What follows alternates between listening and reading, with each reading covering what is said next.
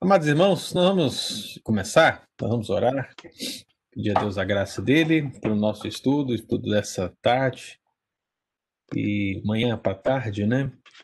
Que Deus possa falar o nosso coração. Eu convido você a fechar seus olhos e vamos falar com o Senhor. Pai querido, nós queremos dar graças ao Senhor pelas escolas dominicais já ministradas, ó Deus, até aqui e, Deus, por essa última sala, por esse assunto, Deus, tão importante para a vida da igreja, pedimos ao Senhor que norteie, ó Pai, as nossas mentes, direcione os nossos corações, alimente-nos pela tua palavra e que seja o Espírito Santo, mestre, por excelência, a fim de nos ajudar a compreender, ó Pai, essa grande batalha, esse mundo espiritual que está ao nosso redor, e, ó Deus, de como devemos nos portar em relação a ele. Por isso, ó Deus, dá-nos sempre a condição, ó Pai, gloriosa de vencermos toda adversidade, toda oposição, toda acusação e toda ação diabólica nas nossas vidas e na vida do teu povo, em nome de Jesus. Amém. Meus amados irmãos, nós vamos abrir a palavra de Deus, Apocalipse, capítulo 2.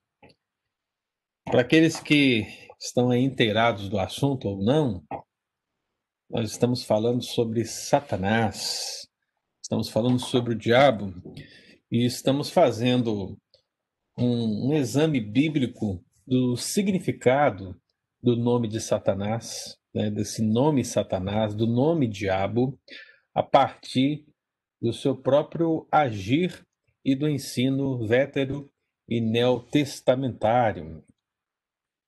É... Satanás é um nome hebraico, diabo é um nome grego, e ambos os termos se referem à mesma coisa.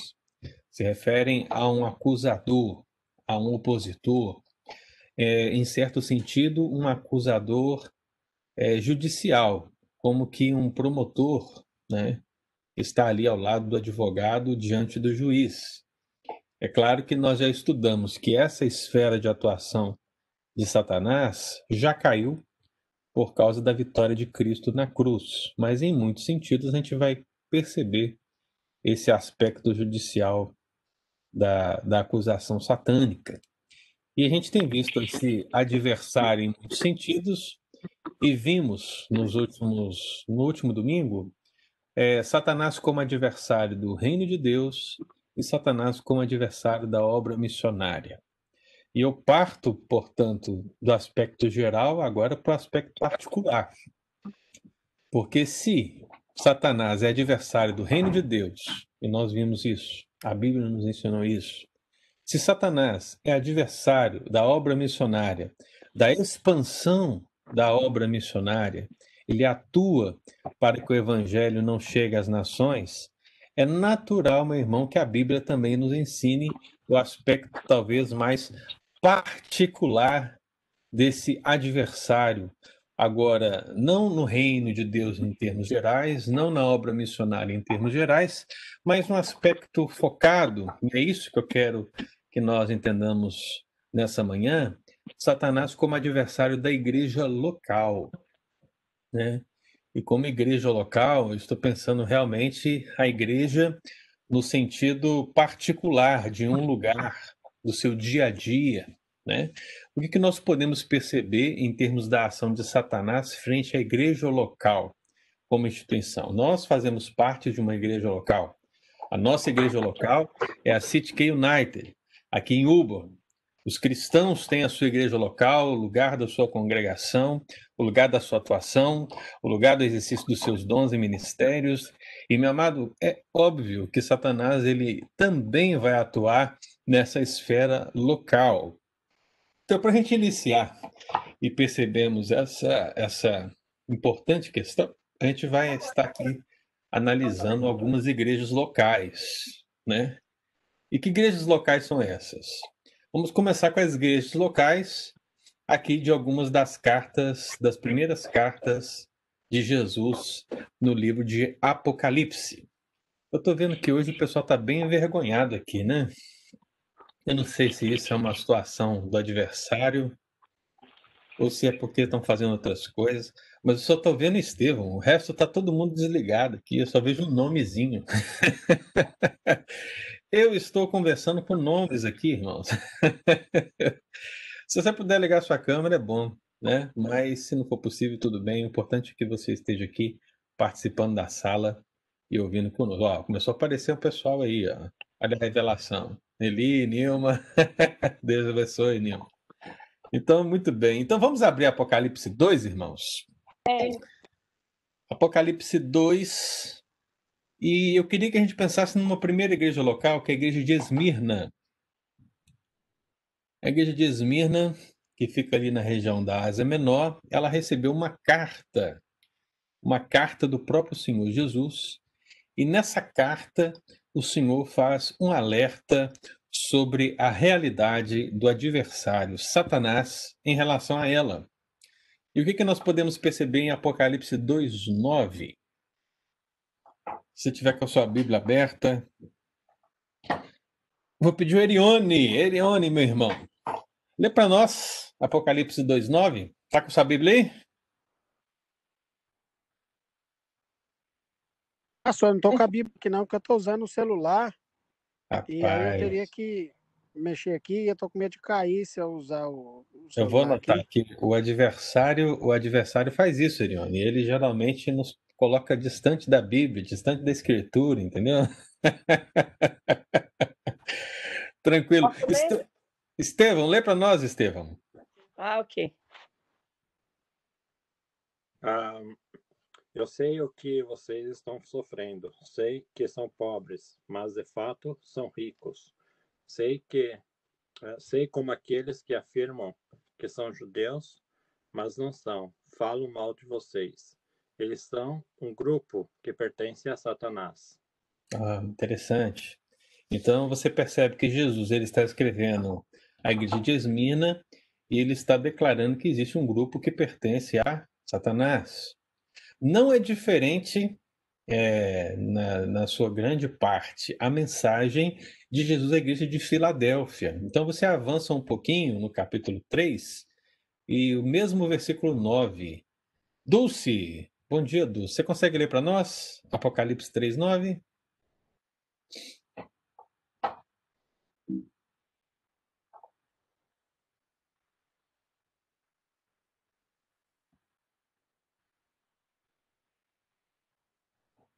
Aqueles que são. Meu microfone está aberto? Tá. Abri. Uhum.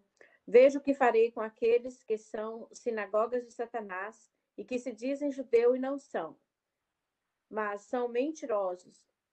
Farei que se prosperem aos seus pés e reconheçam que eu o amei. Amém. Então você percebe que Jesus ele escreve também uma carta à igreja de Filadélfia, uma igreja local, irmãos. Tenham em mente que as sete igrejas do Apocalipse são igrejas locais, são igrejas que existiram, são comunidades que tiveram crentes, né, como a nossa, e que aquilo que o Senhor ministrou a elas serve para toda a igreja de Jesus. Porque é, muitas vezes as pessoas leem as cartas do Apocalipse e imaginam que essas igrejas não existiram.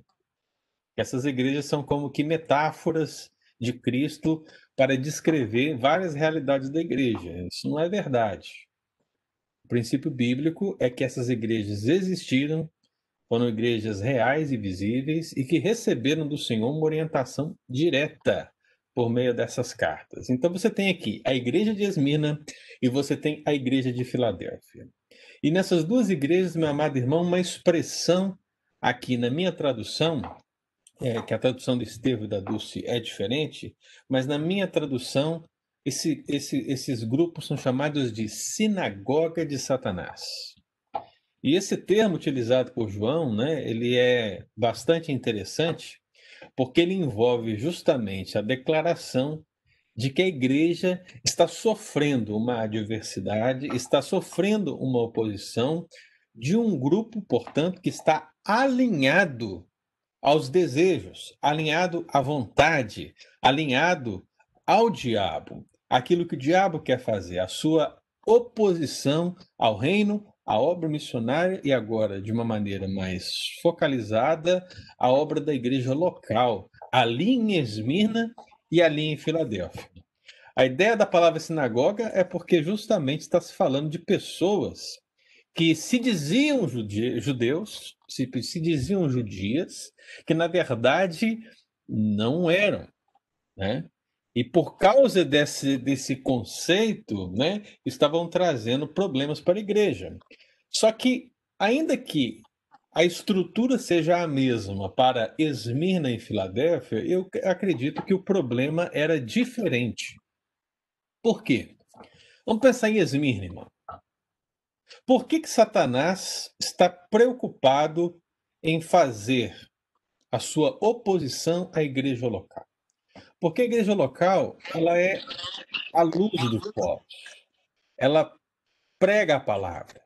As pessoas entram ali, recebem a palavra, e como diz a palavra de Deus, a fé vem pelo ouvir e o ouvir a palavra do Senhor. Então a igreja local, ela realiza essa obra no seu contexto. E ali Satanás vai fazer de tudo para que essa obra não aconteça como nós vimos na aula anterior.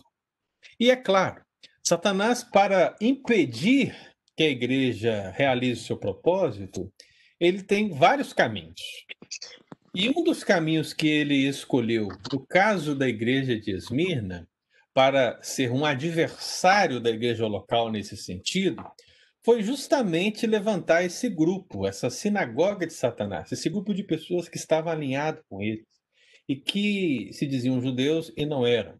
A ideia aqui é de um grupo de pessoas que resolveram se alinhar ao governo estatal em oposição aos crentes, em perseguição aos crentes. Meu querido, Aqui, no caso de Esmirna, nós estamos falando de uma perseguição religiosa. Como é que o diabo age em relação à igreja local? Pode ter certeza, meu amado irmão, que Satanás agirá usando de perseguição religiosa contra o povo de Deus. Muitas vezes isso vai ser percebido na figura de uma pessoa, né? na figura de Nero, na figura de é, Diocleciano, na figura do imperador, na figura de um governador, na figura de um prefeito, na figura de um juiz, na figura de alguém que possui uma autoridade sobre a sua vida. Se essas pessoas, elas definitivamente não são de Cristo, o próprio Senhor esclarece que quem não é por mim é contra mim. Então, naturalmente, a igreja no entorno da história sofreu, está sofrendo e vai continuar sofrendo e vai sofrer pior os, as características dessa perseguição religiosa. Então, meu amado, não espere que a perseguição religiosa acabe. Ela pode até ser suspendida, ela pode até ficar neutralizada em alguns pontos, mas a grande verdade, a verdade bíblica, é que a perseguição religiosa ela tende a aumentar até o fim dos tempos. E isso será uma verdade. Aliás, precisa ser uma verdade na vida da igreja, porque todos aqueles que querem viver piedosamente em Cristo Jesus serão perseguidos. Então, se a igreja ela está realizando a sua missão, é natural que ela seja perseguida em vários sentidos. E dentro desse aspecto da carta de Jesus a Esmirna, nós percebemos que houve uma perseguição religiosa, porque ali os crentes haveriam de padecer dada essa questão de perseguição religiosa. Antes de eu entrar no aspecto histórico, eu queria que você observasse pelo próprio contexto, né, aqui, versículo 10, o que, que ele diz? Jesus ele está lançando agora a partir do presente algo para o futuro, e ele diz assim: Não temas as coisas que tem de sofrer. Eis que o diabo está para lançar em prisão alguns de vós, para ser dispostos à prova, e tereis tribulação de dez dias. Ser fiel até a morte e dar-te a coroa da vida. Geralmente a gente só fala disso, né? Ser fiel até a morte e dar-te a coroa da vida. Contudo, essa palavra de Jesus é dada no meio dessa questão relacionada à perseguição religiosa. Cristo está dizendo que as coisas virão coisas que virão e a igreja sofrerá. E quem é o mandatário por excelência é o diabo, é o Satanás. É esse que nós temos estudado aqui. É ele que está por trás de tudo isso. Não importa quem é a pessoa, irmão. Sinceramente, às vezes a gente fica se preocupando, ah, mas quem é, quem é, qual é o nome? Mas, olha, sinceramente, não importa, porque o fato é quem está por trás. E isso nós temos a informação da parte do Senhor. É Satanás, é o diabo. É ele que está vindo com essa perseguição. Jesus ele está falando de uma questão específica porque ele fala de uma prisão. Ele fala de uma prisão que vai durar dez dias, né? E fala que isso trará para o povo consequências, talvez, até em nível de morte, porque ele diz: ser fiel até a morte. Então, essa questão nos remonta a pensar sobre o que estava acontecendo na igreja de Esmina, a qual o Senhor está descrevendo aqui. E quando nós passamos a estudar os aspectos históricos acerca da igreja de Esmirna, a gente começa a compreender como se deu os aspectos dessa perseguição religiosa. Eu, lá, lá nessa região, da, da região de Esmirna, existe um monte chamado Monte Pargos. E a história descreve, irmão, preste bastante atenção nisso. A história descreve que, pelo menos por duas oportunidades, é, no século II, metade do século II, né, e também muito posterior, é que muitos cristãos foram mortos ali. Né? Há dados estatísticos que falam de 2 mil cristãos sendo arremessados do Monte Pardos. Olha só, o que, que você está percebendo aqui? Você sabe que a religião cristã ela não se tornou religião do império até Constantino, século V. Até esse tempo, meu irmão, Crentes foram martirizados de muitas maneiras, de muitas formas, durante todo esse tempo. Agora, quando nós focamos no contexto de Esmirna e pensamos no que estava acontecendo ali entre o século 100, né, 150, ano 100, ano 150, você percebe que gente estava morrendo sendo arremessada do monte, sendo lançada ao precipício. Talvez você já tenha ouvido falar do pastor dessa igreja. Né? Quem foi o pastor dessa igreja? Talvez um dos mais conhecidos. Foi uma pessoa de boa referência. Conselho, quando vai escolher um pastor, né? Ele geralmente procura as referências do pastor, né? Liga para um, liga para outro, quer saber. Às vezes a referência procede, às vezes ela não procede. Mas, enfim, é uma questão que vai ser analisada. Mas a grande questão é: qual é a referência desse pastor? Se tivesse um currículo para ele, qual seria? Estaria escrito assim: discípulo de João. Então você percebe o seguinte: nós estamos falando do discípulo do discípulo. Estamos falando de um homem chamado Policarpo. Já ouviu falar de Policarpo? Ele é mais conhecido como Policarpo de Esmirna. Né? porque ele foi bispo dessa igreja. Ele foi pastor dessa igreja. E Policarpo, meu irmão, no ano 150 da era cristã, ele foi martirizado por causa do evangelho. É claro, o Apocalipse foi escrito no ano 100. Não se está falando dessa questão. Mas o exemplo de Policarpo vai nos fazer entender o nível da perseguição religiosa daquele tempo. Porque a proximidade contextual é muito grande. Né? Estamos falando de uma divisão aí de 50 anos.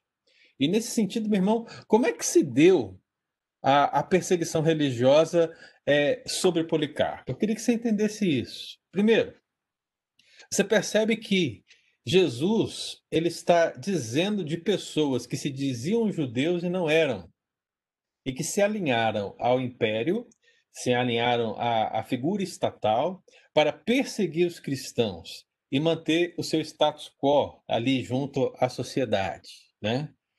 Agora, o que a história diz sobre o martírio de Policarpo é que ele foi queimado. É que ele foi queimado vivo. Né? E eu quero que você entenda o seguinte: a história diz que judeus e possivelmente esses que se diziam judeus, ao perceberem que a condenação de Policarpo estava certa, a, a condenação à morte, né? o que eles fizeram? Eles se. É...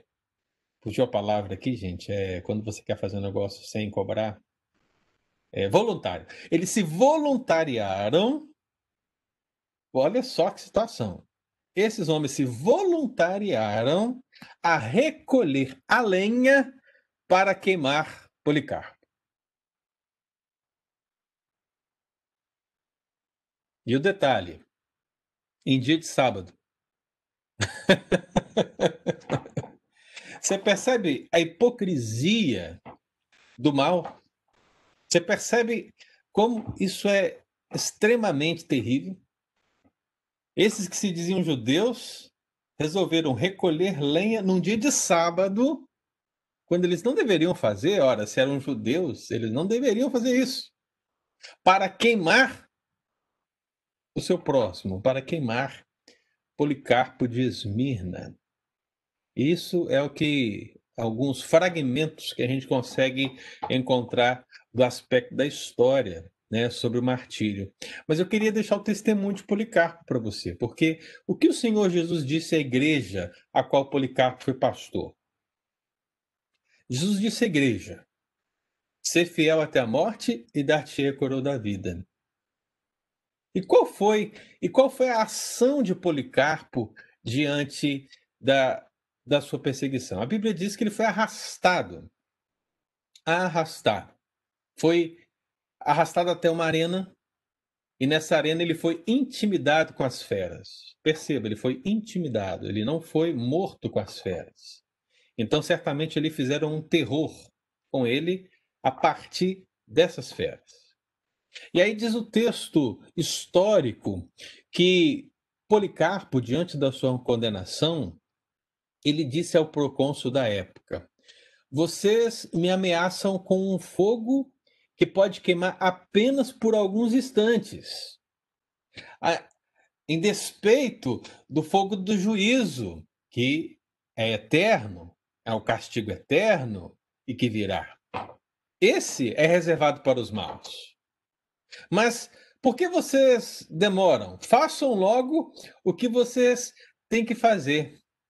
Então, os seus algozes tentaram fazer o quê? O mesmo de sempre, né? Tentaram fazer blasfemar contra o Senhor, contra o Salvador, que o salvou.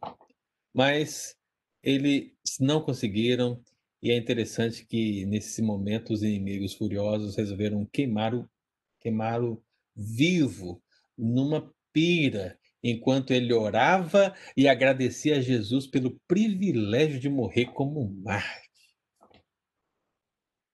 Esse é o sentido de ser fiel até a morte e dar-te a coroa da vida.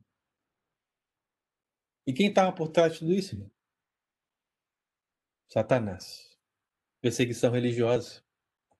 Mas, quando a gente avança para a outra igreja, a igreja de Filadélfia, a gente percebe que, mais uma vez, havia um grupo ali de pessoas que se diziam judeus e não eram, portanto, eram mentirosos.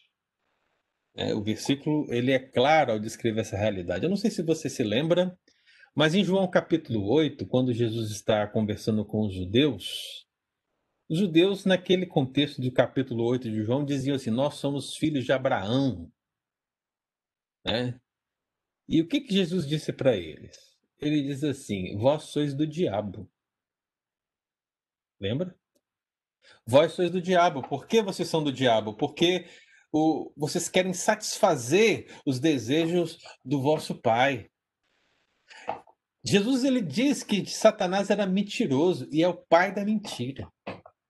Então, aquilo que foi dito lá em João 8 está totalmente alinhado com o que é dito aqui.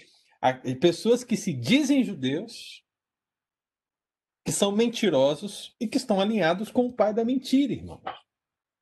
Só que a grande questão é: se lá em Esmirna você tem a perseguição religiosa, aqui em Filadélfia você tem um, um outro problema, que é o problema do falso ensino. Porque lá se ajuntaram com, com as autoridades a fim de perseguir religiosamente a igreja. Mas aqui eles adentram a igreja de Filadélfia como sinagoga de Satanás, a fim de produzir o seu falso ensino no meio da comunidade.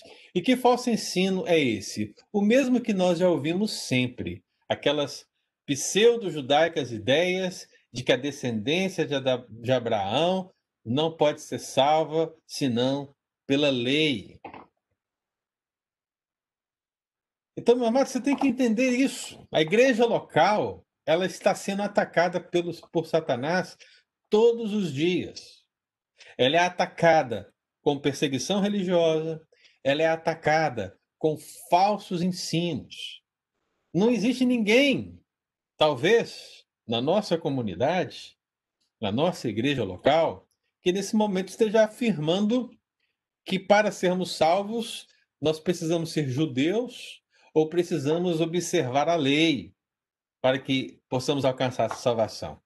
Mas a grande verdade, meu irmão, é que a nossa igreja ou qualquer outra igreja local está suscetível a inúmeros enganos teológicos.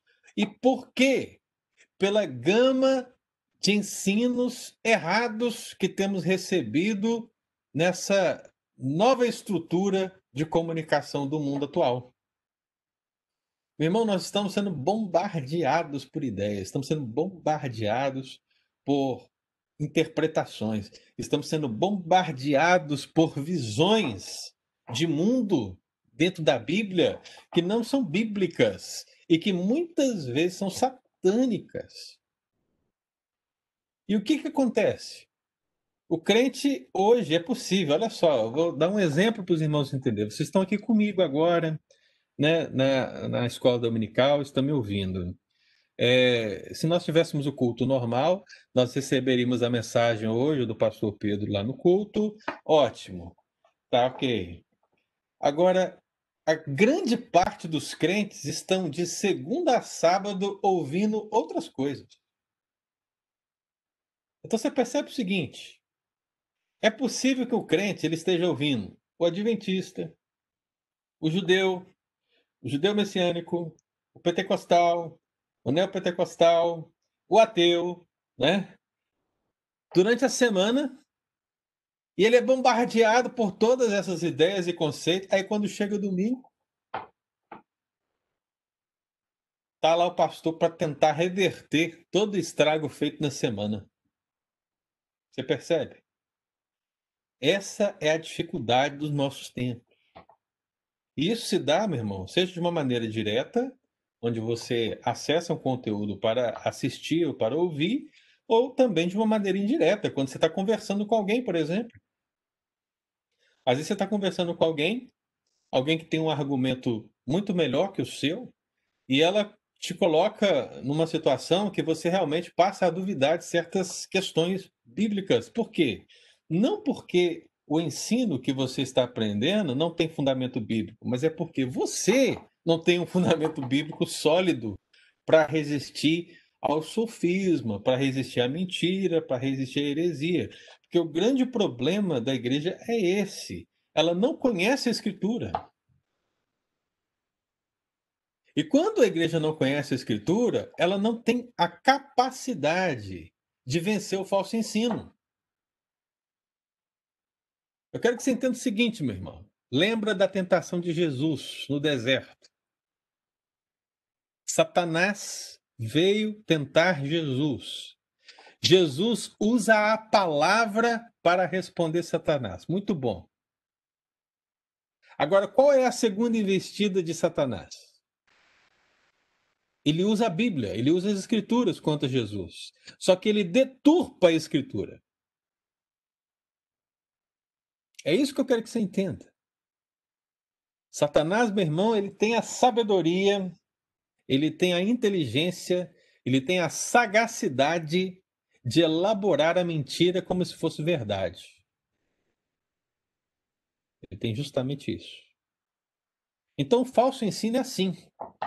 Ele entra de uma maneira que nós aparentemente não podemos refutá-lo. E somos enganados. Então, lembre-se disso, irmão. A igreja local, ela está suscetível à ação diabólica do adversário, seja na perseguição religiosa, seja no falso ensino. Agora tem mais. Apocalipse 2,13. Eu vou pedir aqui. Lu, Lu, você está disponível para ler para nós? Sim, qual o texto, pastor? Apocalipse 2,13. Só um minutinho.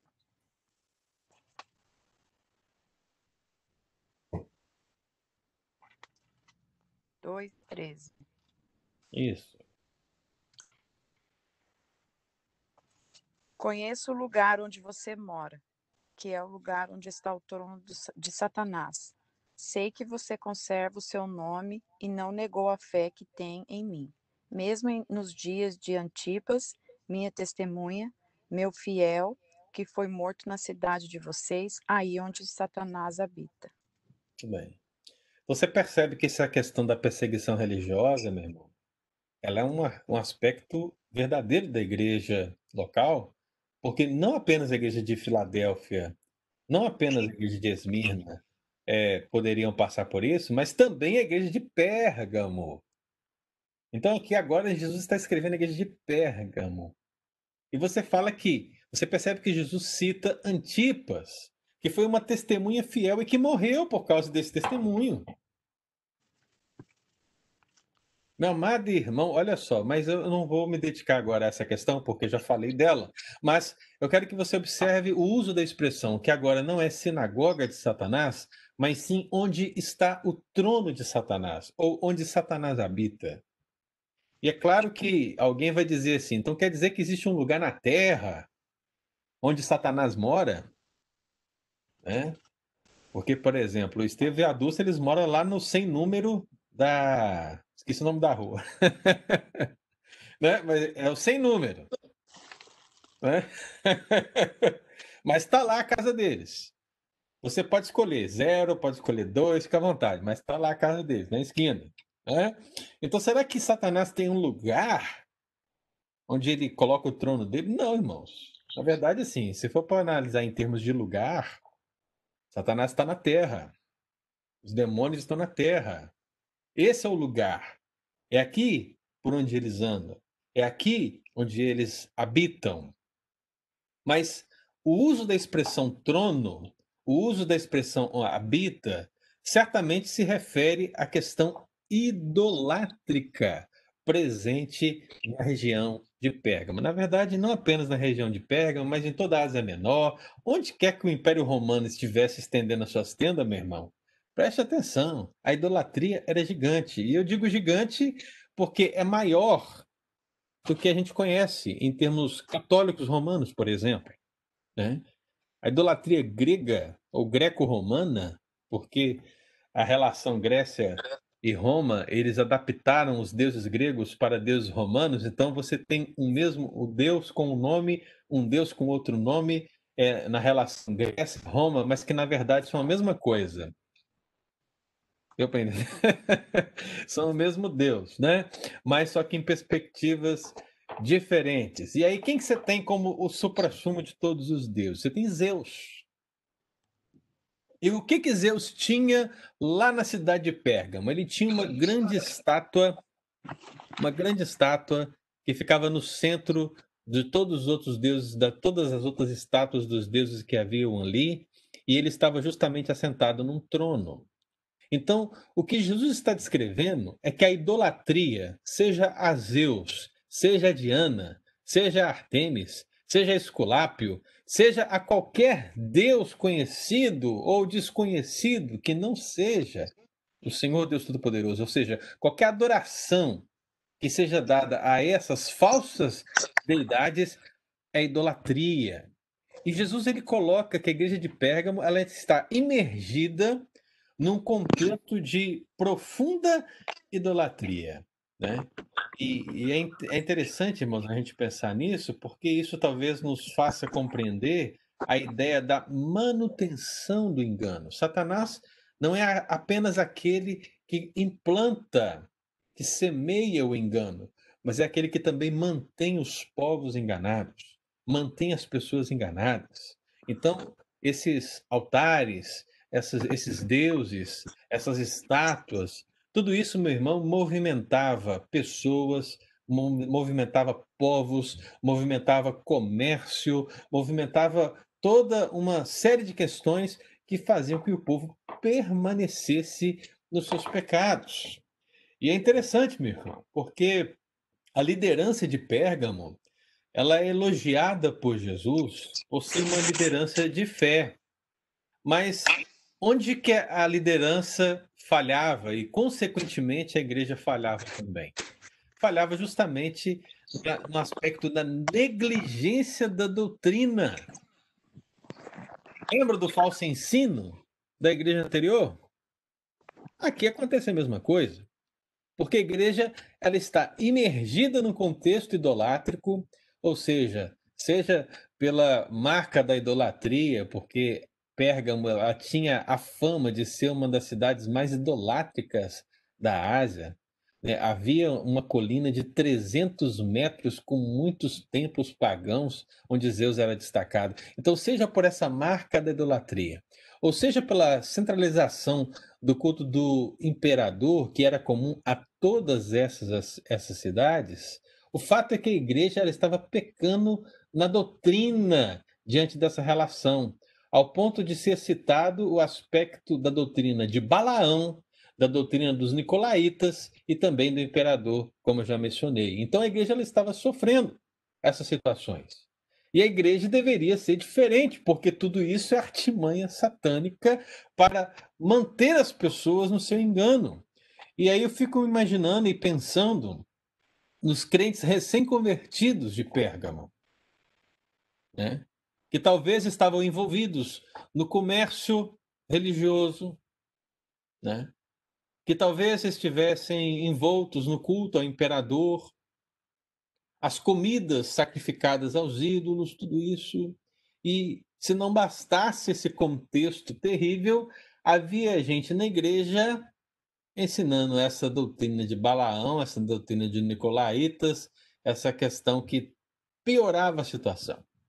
Então perceba, irmão, que agora, se a gente fosse unir a igreja de Pérgamo, a igreja de Filadélfia e a igreja de Esmirna, você já tem um combo satânico aqui de atuação.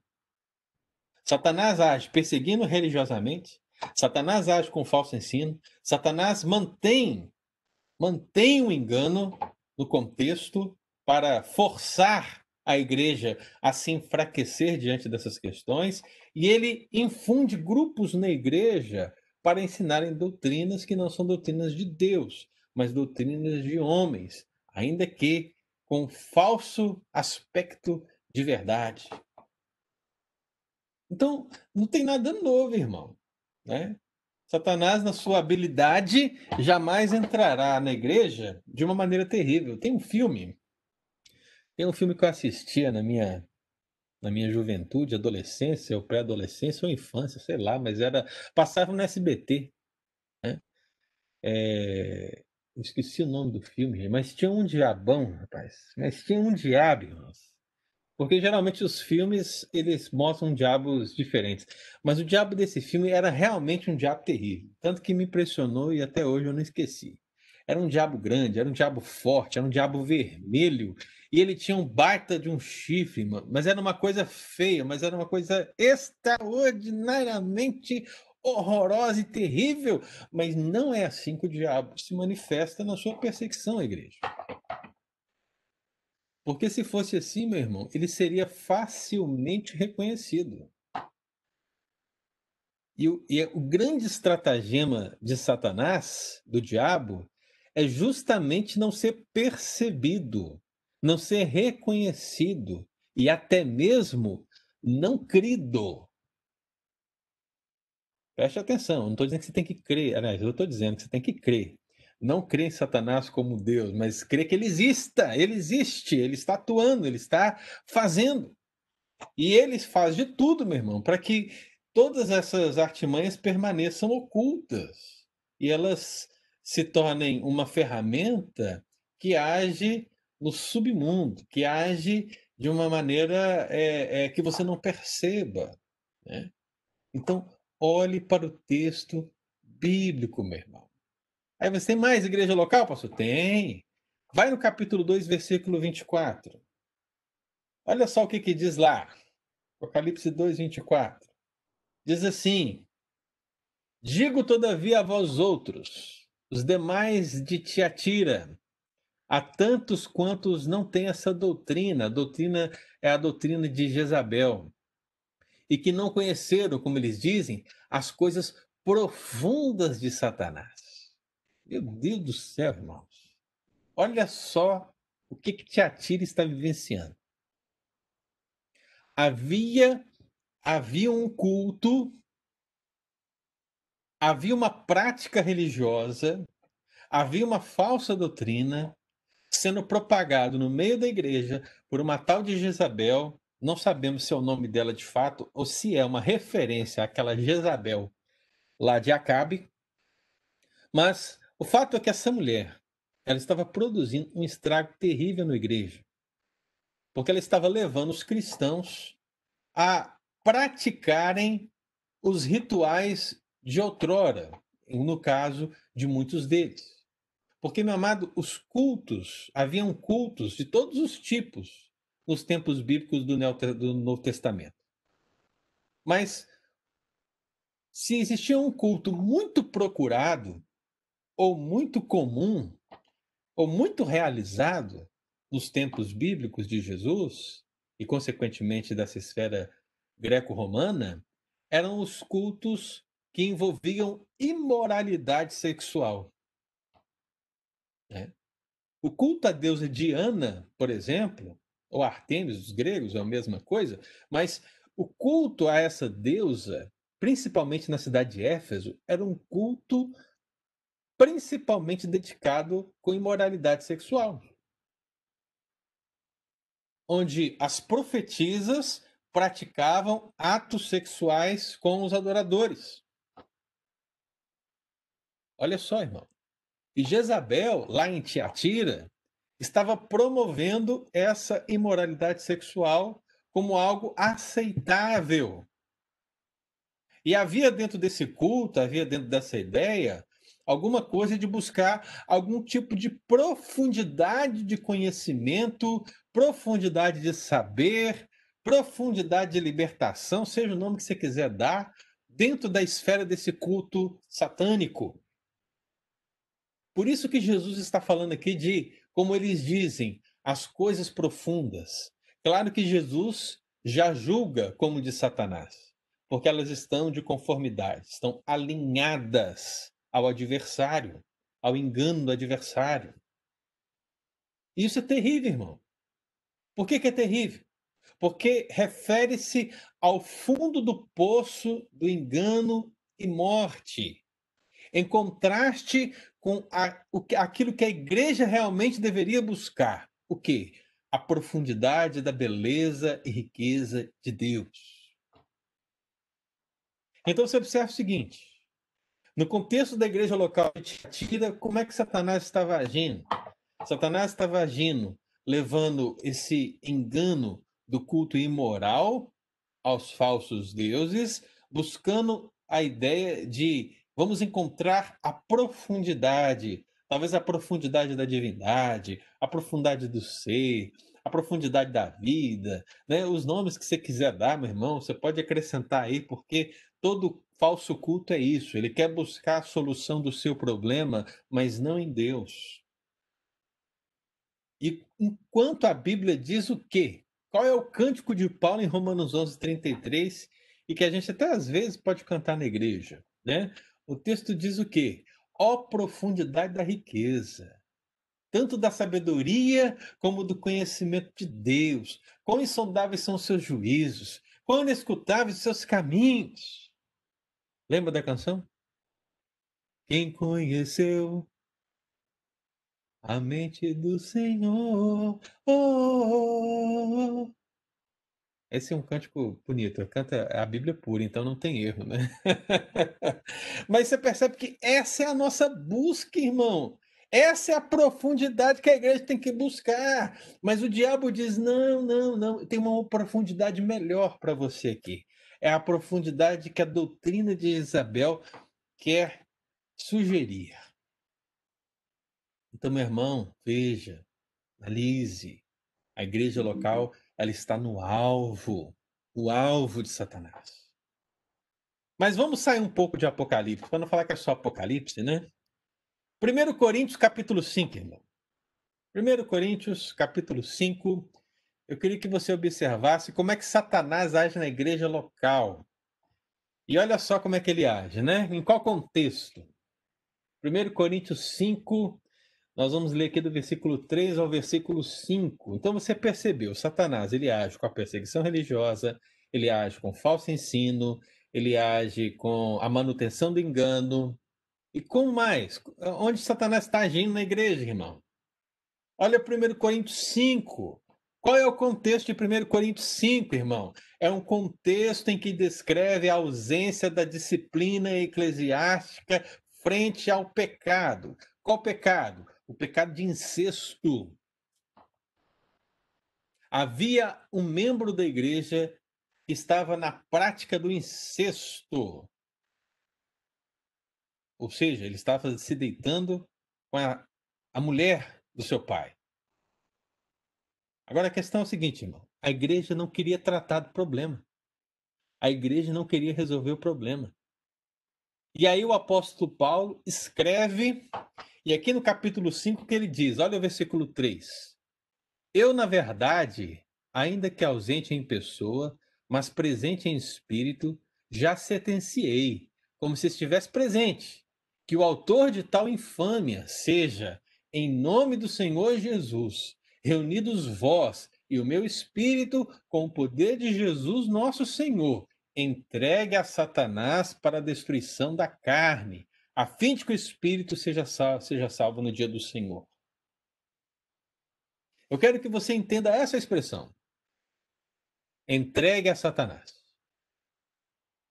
Dentro desse contexto. Meu amado, um, o diabo ele está agindo no meio da igreja, né, de tal forma que ele vai nos levar justamente a isso. Se nós focarmos no jovem, o incestuoso, a gente vai perceber nitidamente uma uma manutenção desse pecado, portanto, o diabo faz justamente isso. Ele não apenas cria a situação, não apenas talvez induz ao pecado, mas ele mantém a pessoa nesse pecado, porque o que, que diz a palavra do Senhor, meu irmão? Que a liderança não tomou postura frente ao pecado. Portanto, é bem possível que esse jovem, ao entender que a liderança não agia frente ao seu pecado, que a vida que ele estava tomando estava ok, estava correta, estava de agrado do Senhor. Porque ninguém o repreendeu, ninguém o disciplinou, ninguém falou absolutamente nada. Então, meu amado, independentemente das situações, há um pecado sim do incestuoso, mas há um pecado da liderança em não realizar a missão que lhe foi dada, que é a manutenção da pureza no meio da igreja. Eu sei que é terrível isso, é difícil, irmão. Eu sou pastor, então uma das coisas que eu mais ouvi no meu ministério, diante da disciplina eclesiástica, é quem é o Senhor ou quem, ou quem é o conselho para me julgar, se vocês são tão pecadores como eu. Essa é a acusação por excelência da liderança. E reconhecemos. Reconhecemos que somos tão pecadores quanto. Agora, esse é o ponto A. O ponto B é que Deus nos chamou, mesmo pecadores, para tentarmos manter a pureza da igreja e assim disciplinarmos o faltoso para que ele se arrependa. E isso se aplica tanto ao incestuoso, no caso, como qualquer líder da igreja. Seja ele pastor, seja ele presbítero, seja ele diácono, todos estão suscetíveis à disciplina. Mas o fato de a liderança ser pecadora em termos de natureza pecaminosa, quanto ao incestuoso também, isso não tira o princípio bíblico de ser executado, irmão. Precisa ser executado com temor e tremor diante de Deus, porque o Senhor determinou que assim fizéssemos. Então, exercer disciplina para a liderança é difícil, mas precisa ser feito com temor e tremor. Então, Satanás ele age aqui duplamente na igreja local, fazendo com que a igreja a, igreja tivesse uma liderança é, que não cumpria o seu propósito como liderança, né? E na vida do incestuoso que permanecia nos seus pecados. Aí você imagina o seguinte, né? Quais são os efeitos disso na esfera da igreja? Eu já vivenciei isso muitas vezes, então posso dizer com certeza, né? Quando você tem um pecado desse nível na igreja, né?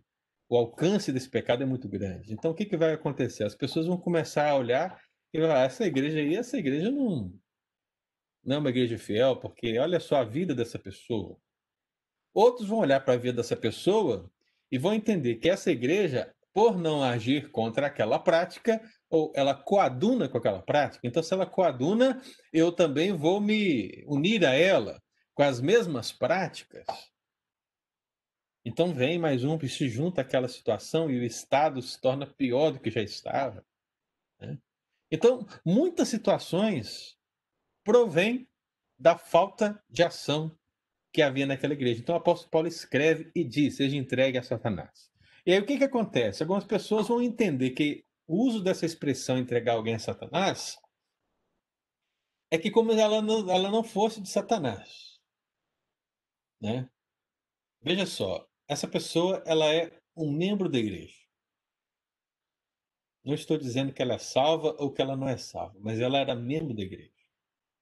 E o que o apóstolo Paulo fala é que, uma vez que essa pessoa ela não está alinhada à verdade, não está alinhada à palavra de Deus, não está debaixo do controle ou da bênção do Senhor, automaticamente ela está debaixo da condenação, debaixo da ação, debaixo dos efeitos do diabo. O que o texto bíblico ensina é isso. Não é que ele era do Senhor e agora ele era do diabo. Não. É uma simples declaração de que aquele que não pertence à igreja, o corpo de Cristo, está sob domínio de Satanás. E é isso que acontece, irmão. O apóstolo Paulo está dizendo: olha, precisamos disciplinar para manter a pureza da igreja. É claro, é preciso orar pelo faltoso, é preciso caminhar ao lado dele, é preciso realmente ajudá-lo para que ele seja salvo, como diz o texto bíblico, né? No dia do Senhor Jesus, para que ele se arrependa dos seus pecados. Boa parte das pessoas, irmãos, que são confrontadas na igreja e disciplinadas, não aceitam a repreensão não aceitam a disciplina. Se mantêm contumazes. E por causa desse aspecto, elas estão literalmente sendo entregues a Satanás, porque a dureza do coração delas faz com que elas estejam suscetíveis não à voz do Espírito, mas à voz do diabo. Esse é o sentido do texto. Né? Então o apóstolo Paulo está declarando justamente isso. Quando a igreja exerce a sua ação fidedignamente, de disciplinar o faltoso, mas de caminhar com ele para que ele se arrependa, ela vai estar cumprindo esse segundo aspecto do versículo, diz, para que ele seja salvo no dia do Senhor Jesus. Então a igreja não deve disciplinar apenas no aspecto de excomunhão, né? mas deve disciplinar no aspecto também de procurar recuperar o faltoso trazê-lo de volta. E esse trazer de volta, meu irmão, significa trazê-lo ao arrependimento. Se não houver arrependimento, a pessoa permanece nos seus pecados, a pessoa permanece sob o domínio de Satanás. Então, perceba, meu querido, que o que se espera da igreja é que a disciplina, e a intercessão por parte da igreja levem o faltoso em constante degradação, alinhado ao príncipe das trevas, ao arrependimento urgente. É isso que o texto quer dizer. E o apóstolo Paulo não diz somente isso aqui, na igreja de Corinto, mas ele escreve a um outro pastor. Ele escreve ao, a Timóteo. E Timóteo, que era pastor e também passou por várias comunidades, conhecia vários problemas e conhecia essa esfera de atuação de Satanás, o que que, o que, que Paulo diz a Timóteo? Olha lá 1 Timóteo capítulo 1, versículo 20. 1 Timóteo 1,20. Paulo está falando daquilo que nós gostamos de mencionar acerca do bom combate. Qual é o bom combate, né? 1 Timóteo 1,20. E o que, que ele fala ali no versículo 20, já no final da descrição desse bom combate? Ele diz que dentre as pessoas né, que estavam é, fazendo aquilo que desagradava ao Senhor, né, havia um tal Imineu e um tal Alexandre. Então o texto diz: E dentre esses se encontram Imineu e Alexandre, os quais entreguei a Satanás para serem castigados, a fim de não mais blasfemar. Então você percebe que a mesma expressão de Corinto está aqui, e se entregar a Satanás. Então, meu amado, a ideia é, assim como o incestuoso de Corinto, Emineu e Alexandre eram membros da igreja e que, por causa dos seus pecados e da sua falta de arrependimento, estavam agora sobre a ação direta de Satanás sobre a vida deles. Estavam sob o domínio de Satanás e estavam sendo castigados por ele. Essa é a visão do apóstolo, que não estar sobre o domínio amoroso de Cristo é estar sob o castigo terrível de Satanás. E é claro, esse castigo, irmão, nem sempre é algo doloroso no momento. O castigo pode ser simplesmente a manutenção no engano. Lembre-se disso. Manter a pessoa no engano. Pode ser algo terrível, como aquela perseguição religiosa em Esmirna. Mas pode ser também a manutenção no engano, onde a pessoa não percebe a ação satânica, mas ela está envolta nos sofismas, ela está envolta na esfera e o castigo, meu irmão, chegará de uma maneira eterna no fim, mas não no momento. E diz mais, 1 Timóteo 5, você está no capítulo 1, então vai lá no capítulo 5. Sabe as viúvas? Então, a Bíblia fala das viúvas e fala de como devemos cuidar das viúvas, mas também fala das viúvas enquanto ministério das viúvas, o que as viúvas crentes devem fazer né, em relação à igreja, em relação às mulheres mais novas. E nesse contexto, o apóstolo Paulo fala de viúvas ociosas. E ele fala dessas viúvas ociosas, ele diz lá no versículo 15: Pois com efeito, já algumas dessas viúvas se desviaram seguindo a Satanás. Então eu quero que você entenda o seguinte, irmão.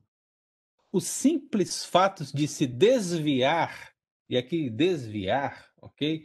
Não é necessariamente esse conceito que a gente tem no nosso tempo de, de é, desviar da igreja e a pessoa está perdida, né? Ela perdeu a salvação dela. Mas que esse desviar significa mudança de rumo. Ou seja, a pessoa, por causa do seu pecado, ela passa a fazer algo que vai à contramão do que deveria ser feito. E, meu amado, se nós não estamos fazendo aquilo que é de Cristo, pode ter certeza que nós estamos fazendo aquilo que é do diabo. Porque não tem meio termo. Não tem né, um muro aí no meio. Ou você é de Jesus ou é do diabo. Ou você é da verdade ou você é da mentira. Não existe meias verdades. Não existe meias mentiras. Né? Esse é o fato. Então, o que Paulo está declarando aqui acerca dessas viúvas é justamente isso. Se nós nos desviamos da verdade tudo já se torna mentira. E se é mentira, meu irmão, eu só conheço um pai da mentira, que é Satanás. Então, olha, você tem Esmirna, você tem Filadélfia, você tem Tiatira, você tem a igreja de Corinto, você tem essa questão de Mineu e de Alexandre, que aparecem em outros textos bíblicos relacionados à oposição e heresia, mas eu não vou entrar aqui no mérito dessa questão para não me demorar. Você percebe, meu irmão, em Corinto também. Vá lá em 1 Coríntios 7,5. 1 Coríntios 7,5. Como é que Satanás ele age na igreja local, irmão? Como é que ele age? Então tá bom, pastor. Perseguição religiosa, falso ensino, manutenção do engano, é, heresia, constante oposição, como no caso de Mineu e Alexandre, é, pecado não tratado, como no caso desse incestuoso, liderança não comprometida com sua missão, ok? Mas olha só 1 Coríntios 7, 5. Meu irmão, Satanás ele age na igreja local nos casamentos. Os casamentos. Quando se dá isso, pastor?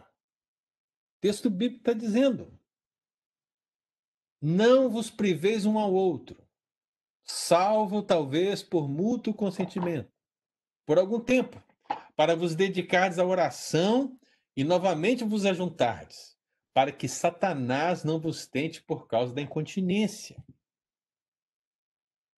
Satanás está ali na igreja, ele está agindo de todas essas maneiras que nós já mencionamos. E pode entender o seguinte, meu até mesmo a sua vida comum do lar. Você não está lá no templo, mas você está na sua casa. Você é a igreja local, lá na sua casa.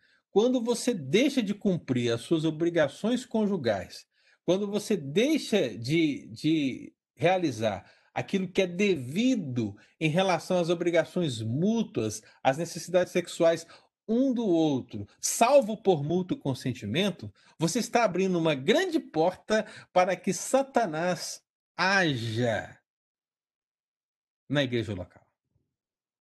A partir do seu casamento. Então, meu irmão, não é brincadeira. O adversário, ele procura as portas para entrar e ele as encontrará, seja em qual lugar for. Está lá. Meu irmão, eu vou finalizar, porque já estamos aqui com o tempo nosso avançado, mas eu quero que você observe a ação do adversário no contexto da igreja local. Eu quero finalizar com um texto muito clássico sobre a atuação do diabo, 1 Pedro 5,8. Eu quero que você abra aí, por favor. Eu mesmo já li esse texto aqui várias vezes, mas eu vou falar um aspecto que as pessoas às vezes não percebem desse texto. 1 Pedro, capítulo 5, versículo 8. Primeira coisa, irmão. Vamos ler o texto, né? Deixa eu abrir aqui também. 1 Pedro 5, 8. Olha só. A palavra do Senhor diz: Sede sóbrios e vigilantes. O diabo, vosso adversário, anda em derredor, como leão que ruge procurando alguém para devorar. A gente lê muito, a gente sabe muito desse texto, a gente reconhece esse texto. Agora, a primeira questão que é esquecida sobre esse texto. Muitas pessoas costumam afirmar que o que esse texto está falando não é do diabo, não é de Satanás. Esse texto estaria falando de Nero. Sabe? O imperador Nero. Estaria falando dele e que os leões é uma que os leões seriam uma referência aos leões, às feras que estavam no seu anfiteatro para perseguir os cristãos. E, sinceramente, eu já mencionei para os amados irmãos que nem todo Satanás na Bíblia é Satanás. O próprio nome, a palavra Satanás, o termo Satanás e, consequentemente, o diabo, pode ser usado para vários contextos. Mas é, seja Nero ou não, a grande verdade é que quem está por trás de tudo isso é o príncipe do mal, é o maioral dos demônios, é o dragão, é a antiga serpente, é Satanás, o chefe. É ele, irmão. As pessoas parecem que querem diminuir o teor da ação satânica mencionando essas questões. Mas a grande verdade, meu irmão, é que Satanás usa Nero. pode usar qualquer pessoa, pode usar pessoas, pode usar instituições, usará governos, usará o anticristo. Meu irmão, Satanás fará coisas extraordinárias para, se possível, enganar os eleitos. Então, meu irmão, em última análise, lembre-se que sim, o diabo, vosso adversário, está ao seu derredor. Um segundo aspecto desse texto que eu preciso que você entenda. A ação do diabo na sua vida, ela está limitada. Porque ele está ao seu derredor. Significa que ao seu redor, meu irmão, existe como que uma proteção. Aí é claro, alguns vão dizer essa proteção é o anjo do Senhor que acampa ao redor. Essa proteção é o próprio Senhor, essa proteção é o Espírito Santo. Mas, meu irmão, eu quero que você entenda o seguinte: você é selado pelo Espírito Santo de Deus, você é propriedade de Deus, você, meu irmão, pertence ao Senhor. Então, o diabo só pode ficar ao seu derredor. Ele não tem poder na sua vida. Entenda isso. Esse é o aspecto fundamental que precisa ser compreendido. Agora, uma terceira essência desse texto, que geralmente é esquecida, é que esse texto é dito principalmente para os crentes de uma igreja local.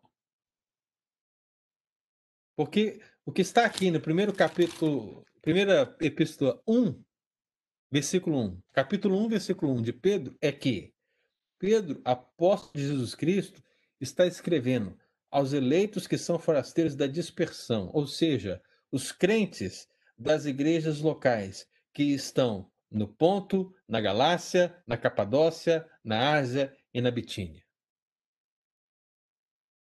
Então, meu irmão, são lugares. Eu quero que você entenda isso. Não importa se você está no Brasil ou se está nos Estados Unidos. Não importa se estamos em Cambridge, East Boston, Auburn. Não importa, meu irmão, onde a igreja local estiver o diabo estará lá em seu derredor. A igreja local sofrerá as investidas do diabo, as setas do diabo, as artimanhas do diabo. Ela sofrerá, mas o que a Bíblia diz é: sede sóbrios e vigilantes.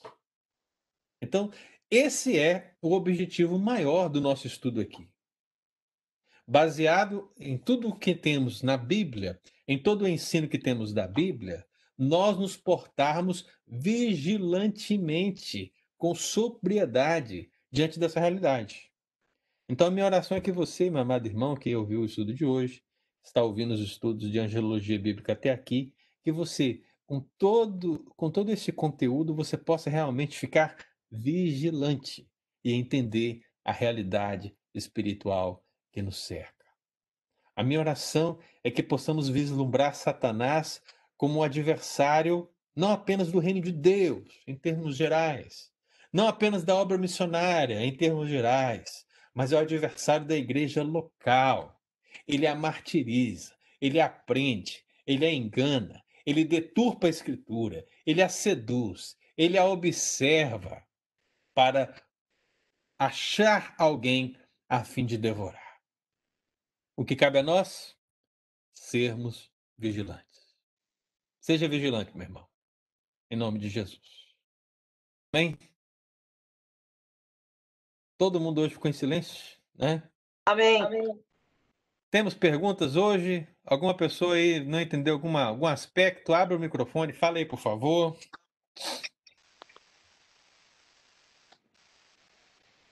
Muitas verdades confortantes, pastor. Amém, Dulce. Todo mundo entendeu? Tudo ou não entendeu nada? Entendeu alguma coisa? Ô, Ricardo, tudo bem, minha irmã? Bem, eu estou escutando. Olha, muito obrigado. Uma benção, uma benção. Obrigada. Amém, amém. Deus abençoe, viu? Amém. Muito bom. Pastor, uma, uma pergunta.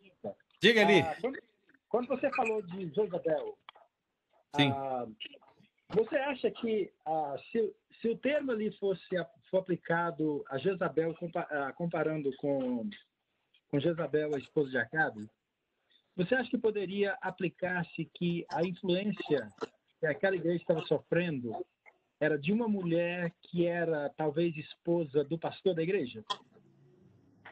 Eu acho difícil. E o pastor não mandava nada. E o pastor não mandava nada. Quem mandava era ela como, como Jezabel mandava. A casa sim, era o rei, sim. mas quem mandava era Jezabel. Sim, eu entendi isso. Fazer uma comparação como no caso de Acabe, né? Isso, uhum. é, eu acho difícil. É, é que a gente não tem muito desse fundamento, né? A gente pode dizer isso acerca de Acabe porque o texto bíblico nos dá inúmeros exemplos disso, né? Uhum. Como realmente Jezabel é que dominava, não Acabe, né? Mas no caso em questão, parece que realmente a comparação ou uso do nome, seja de forma comparatória ou oficial, ela se dá mais pelo caráter imoral de ambas. Uhum. Né? Uhum. Então, afirmar se era esposa de um pastor ou de um presbítero, realmente a gente não tem como, eu não vejo assim parâmetros para a gente a gente mas, e, mas no caso de Balaão, por exemplo, quando se fala da doutrina de Balaão ali, era é, foi o que? Era um tropeço que Balaão colocou. Né? No caso ali, Balaão era um tipo de uma pessoa similar, colocada né? tropeço. É, similar. Antigo então, Balaão. Seria mais, seria mais nesse aspecto aí que eu estaria perguntando, porque uma pessoa que ela, ela, essa pessoa, se é que era uma pessoa, não sei, ela ela tinha ela teve acesso para ter influência na igreja dessa forma, né? Sim. E, e para ter essa influência e até dominar o pastor, até parece que ela é o manda-chuva no negócio. É, mas eu concordo com você na sua análise. Mas a gente tem que reconhecer que isso está no aspecto da conjectura. Correto. Uhum. Entendeu? É isso uhum. que eu estou te dizendo. Quando eu falo que eu não tenho fundamentos, é porque o texto não me dá essa informação. Né? Uhum. Mas eu, eu reconheço o que você está falando. Mas uhum. eu tenho que falar em termos de conjectura. Correto, correto. Né? Uhum. Eu não posso falar em termos de o texto diz isso, porque não diz. Uhum. Né? Uhum. Agora, a conjectura é plausível, porque uhum. como essa mulher conseguiu acesso à igreja de tal maneira que ela conseguia né, é, implantar essa falsa doutrina com tamanha propriedade. Né? Como é que se deu isso? Então, a gente não tem como afirmar como se deu isso. Uhum. Apenas que aconteceu, né? Uhum. E que uhum. aconteceu é, com o espírito de Jezabel, vamos dizer assim, né? Ou seja, com a mesma, a mesma eficiência e imoralidade da rainha de anteriormente, né? Mas até aí. Agora, realmente é algo que a gente pode conjecturar, né? Como é que se deu Mas... isso? Eu espero que não seja esposa de pastor. Já basta, já basta. Não segue a minha heresia, não. É. Pastor, Mais algum irmão quer fazer uma contribuição? Lu, você falou alguma coisa, Lu? Sim, eu tenho uma pergunta. Sim. É, como a gente consegue discernir quando a igreja ou nós mesmos estamos sofrendo assim uma pressão diabólica, uma pressão de Satanás ou quando é o nosso o próprio pecado dentro da igreja, o próprio pecado dentro de nós. Uhum. Você entendeu o que eu estou querendo dizer? Entendi. É difícil, é difícil fazer essa diferenciação, porque às vezes é o, é o pecado, é, é, o peso do pecado. Sim. Às vezes é o peso da opressão demoníaca. Às vezes é os dois. é difícil fazer essa análise. O que eu posso fazer é falar por você, Edu, é que uma vez que existe esse sentimento, existe essa sensação de pressão, de opressão, de tristeza, que a gente deve clamar em nome de Jesus para que Deus nos livre, para que Deus nos liberte, para que Deus tire de nós tudo isso, né? Então, se, se uma vez que a gente não tem a capacidade de fazer o discernimento em muitas situações, Confiar a Deus a nossa sensação vai ser garantia de sucesso. Por quê? Eu não sei, mas Deus o sabe. Então, se você estiver sendo oprimida de alguma maneira pelo diabo, repreenda em nome de Jesus, né? Você está é, sentindo alguma é, alguma dor, alguma pressão dada por ocasião de pecado, repreenda em nome de Jesus quando se há verdadeiro arrependimento. Né? Porque aí o que acontece muitas vezes é que às vezes a gente peca, a gente pede perdão ao Senhor, a gente se arrepende de verdade, mas o diabo ele age sobre o nosso pecado que já arrependemos, a fim de nos trazer é, vergonha, a fim de nos trazer um sentimento que não é necessário mais, que é o sentimento de ah, você pecou. Não, eu pequei, mas eu me arrependi. Mas ele fica esfregando isso na nossa cara, como se isso pudesse causar é, é, em nós algum prejuízo. E diante de Deus não causa, porque o nosso pecado foi perdoado. Mas muitas vezes, diante de nós mesmos, nós caímos nessa artimanha de Satanás também, que quer nos levar a sempre compreender que nós não somos dignos. E de fato não somos. Biblicamente falando, não somos dignos de receber a graça. Mas em Cristo Jesus a recebemos. Então, se a recebemos, aceitemos o perdão do Senhor. Aceitemos de bom grado, aceitemos realmente com o nosso coração jubiloso por receber imerecidamente todas essas questões. Então, esse é um exercício, Lu, que a gente precisa fazer sempre. Né? Então, há uma diferença entre pressão por pecado arrependido, confessado e arrependido, né? Que você se arrependeu. E o diabo usa isso. E há também o pecado que pesa sobre o contumaz. Nesse caso, dificilmente é, será uma. Se for só essa questão, né, dificilmente será uma ação satânica nesse momento, mas vai, vai ser apenas a, a sensação do erro, a sensação do pecado, que no caso de um crente lavado e remido pelo sangue de Cristo, ele tem por meio do Espírito Santo. Então a Bíblia fala que isso se chama entristecimento do espírito. Quando a gente peca, de uma maneira tal que não agrada ao Senhor mesmo e mantemos aquele pecado ali. Não que o pecado agrade, mas eu quero dizer é o seguinte, irmãos. Quando a gente peca e mantém um certo pecado, a gente entristece o Espírito Santo de Deus a tal ponto que nós nos entristecemos porque o Espírito Santo está triste em nós. E a gente vai sentindo essa tristeza, isso vai nos abatendo a tal ponto que podemos sentir até nos ossos, como disse Davi, né? no Salmo 51, que os ossos que esmagaste, disse ele. Então a gente pode sentir isso até no corpo, vai da alma para o corpo. Muitas enfermidades são originárias, portanto, do pecado, porque o pecado não é confessado e isso gera um, uma doença é, emocional, espiritual e física na pessoa. Mas quando nós nos arrependemos e deixamos esse pecado, né, a alegria nos toma. Então o diabo, ao ver essa alegria sendo renovada em nós pelo perdão, ele tende a nos levar ao entendimento de que, ah, Deus não te perdoou coisa nenhuma. Ah, você acha que Deus perdoou, mas não perdoou. Você é um pecador, você vai voltar. Amanhã mesmo você vai voltar. Então ele vem agindo para que você é, caia novamente. E é aí que você vai ter o discernimento. Né? E nesse discernimento, minha, minha filha, você precisa repreender. Repreenda em nome de Jesus. Eu tenho certeza que você e qualquer outra pessoa, né, será liberta dessa pressão ou opressão que virá. Não sei se foi claro, Lu. Deu para entender? Sim, entendi. Obrigado, pastor. Ok, obrigado. De nada, querido. Mais alguém quer fazer alguma pergunta, alguma colocação? Que bom. Né? Eu espero que tenha sido abençoador para todos nós aqui. Amados, foi muito bom viu, estar com vocês hoje na Escola Dominical.